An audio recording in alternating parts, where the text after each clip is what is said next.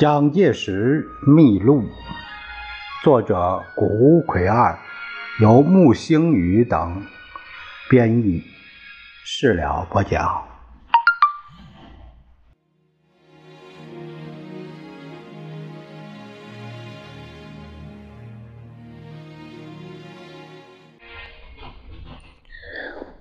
我们看第一章第八节，说到命运的光临。第一个说是剪掉发辫的事儿。蒋介石自从进入龙津中学，也就是一九零六年一月，明治三十九年之后，没有过三个月，就下定决心到日本去留学。可是家乡的亲戚朋友们却一致表示反对。在保守的家乡人看来，如果是去上海、北京的话，倒也无可厚非。怎么能远渡东海去日本呢？未免有一个不计后果的鲁莽行动。为了要表示决心，唯有采取非常手段。于是他毅然把辫子剪了下来，托付给朋友，带到西口送给母亲。男人的辫子和女人的缠足是当时中国的坏习俗。辫子本来是满族等北方民族的传统，要把脑袋周围剃得精光，剩下头顶和后脑的头发蓄起来，编成辫子垂在脑后的一种发型。满洲民族自从统治中国以来，强迫汉人接受这种发型，作为一种表示服从的象征。如果说缠足是女人隶属于男人的标记，那么梳辫子就是汉民族屈服于满清的证明。所以。谁要是把辫子剪下来，就等于在向清廷发表反抗宣言。家乡的人认为这种行为是大不敬。那个孩子终于把辫子剪掉了，是不是想要做革命党啊？革命党的罪行是要株连全族的。许多人只要是提到“革命党”三个字，都感觉心惊肉跳。然而，王彩玉对于来自周围的反对声浪毫不在意，自动的为他准备留学的费用，让他达成留学日本的心愿。这已经是在前面咱们说过了。那么，就此，蒋公就踏上了充满生机的日本土地。一九零四年四月。蒋介石第一次踏上了日本的土地，这里有个，呃，有个问题啊。前面说到是，是这个一九零六年，呃，一月，一九零六年一月上来没三个月，打算去日本，他就是下定决心到日本留学。那怎么一九零四年四月，这这？所以这里这个时时期啊，这个日期啊，就有了矛盾。如果是蒋公他一九零四年四月这个日期没错的话，前面说的啊就不是零六年，应该在呃，应该是在零四年前，要不就是，要不就是同一年零四年零四年三月啊，零四年三月，零四年。嗯，一月份呃，在这个龙津中学，这个呃，零四年一月，一九零四年一月，在龙津中学就读，要没过三个月，也就是到了这个四月份，这这个时间就对了，所以他这个零六年是个错误啊。那零四年四月啊，就是。呃，相大致也就是一个月，因为他打算去，决心去，呃，到去也就是一个月的这个光景。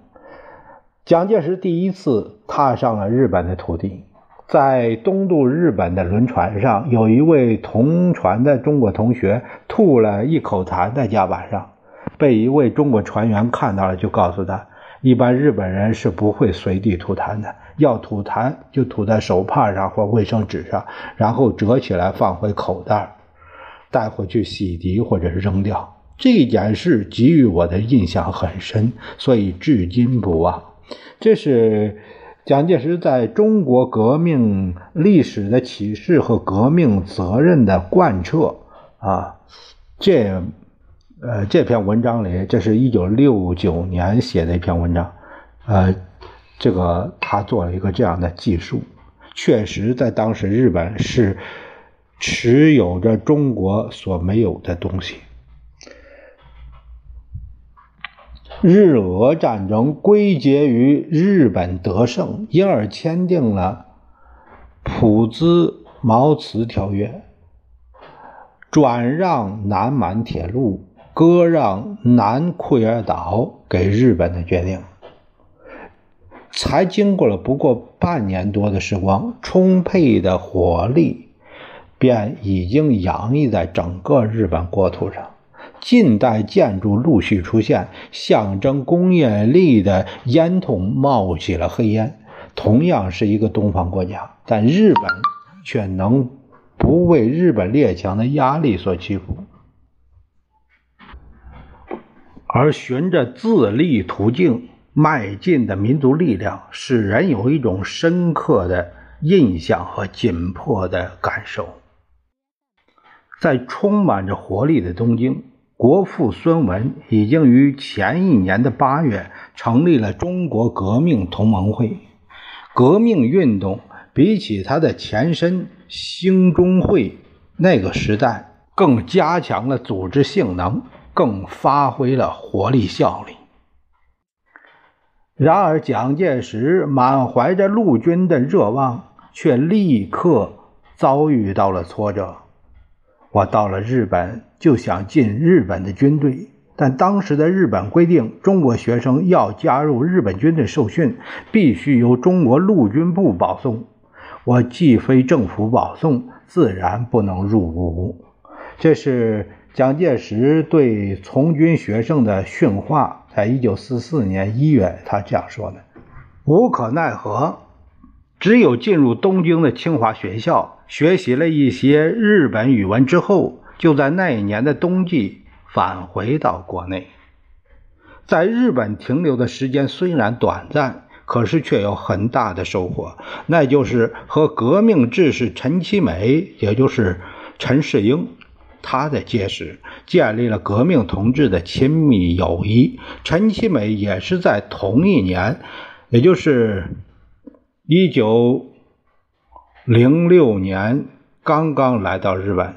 呃，这个参照时间呢，我们可以我查了一下，陈其美，他也他是在简历中说，一九零六年他在日本学习，那也就是说，呃，前面这个时间有误，就是一九，就是那个一九零六年应该是对的，就不参考一九零四年，应该参考一九零六年四月，啊，这就对上时间了，那我。先前是参考的是一九零四年，呃，因为没有参照，这后面的这个和陈其美结识的时间可以断定是蒋介石是一九零六年呃来到日本的，陈其美是一八七七年明治十年出生于同属于浙江省的吴兴县。在后来为建立国民党组织有，呃有贡献的陈果夫、陈立夫兄弟，都是他的胞侄。啊，陈其美从甲午战争，就是日清战争的失败，体察到中国的危机。他认为凭清廷的能力，已经不可能挽救这个国家。故而参加了革命运动，尤其是在一八九八年，明治三十一年，他又看到列强倚仗武力背景，相继租借了胶州，大连等主要港口，更想到国家的保卫和重建，非得要强化军事力量不可。然而他本人因为协助家业，就是他是商家，呃，这个非常忙碌，呃，于是就劝导胞弟陈其才。就是陈葛氏去日本留学，进入陆军学士官学校。陈其彩在日本留学四年，他在一九零二年归国。他向他的哥哥详细报告了日本自明治维新以来如何达成了富国强兵的目的。也就是在这个时候，陈其彩，呃，从日本。带回来了一些关于阳明学说的书籍，同时并把有关日本建国精神武士道的知识告诉了陈其美。陈其美被这些话所打动，在第二年就不顾父亲陈延佑，就是春仓尊主继承家业的期望，迁居上海，积极从事革命运动。并且于一九零六年前往日本留学，先后学习警察和军事，同时为发动中国革命而在日本展开活动。所以他在当时已经和很多革命同志有所接触。蒋介石留日期间虽然短暂，但是却能够认识了很多革命家，就是因为有陈其美的关系。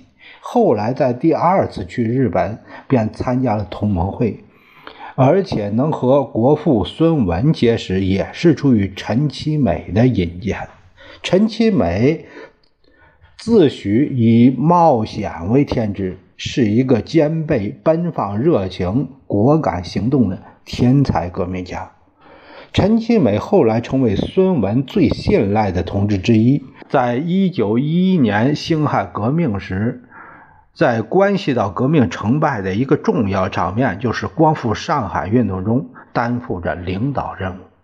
中华民国建国以后，陈其美为抵抗袁世凯的祸国行为，曾经先后指挥1913年突击上海江南制造局，1915年吸取江阴要塞的殊死战斗，1916年被袁世凯所派遣的刺客以手枪暗杀。关于这一类的事儿，在后面我们还要会讲到。总之吧，蒋介石由于陈其美的愈合，得以投身于实际革命运动中。可见，第一次东渡日本，虽说没有能够达成进入军队受训的愿望，但却是人生的一个重大转折点。